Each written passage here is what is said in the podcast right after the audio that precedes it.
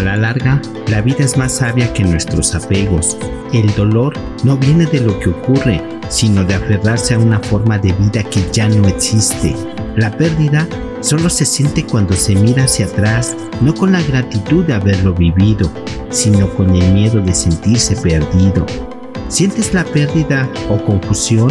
No porque no tengas fuerza ni inteligencia. Sientes pérdida y confusión porque te olvidas de tu fuerza y de tu inteligencia. Cuando la vida te quita cosas o te quita personas, solo te está diciendo que tú puedes construir el doble. Recuérdalo, lo que pierdes es solo el fruto de tu capacidad de crear. Es tu fuerza la que ha generado miles de frutos. Se gana cuando se agradece lo vivido, cuando se recrea entusiasmo por lo que viene, cuando se comienza pronto a caminar sin darle lugar ni espacio al lamento o autocompasión.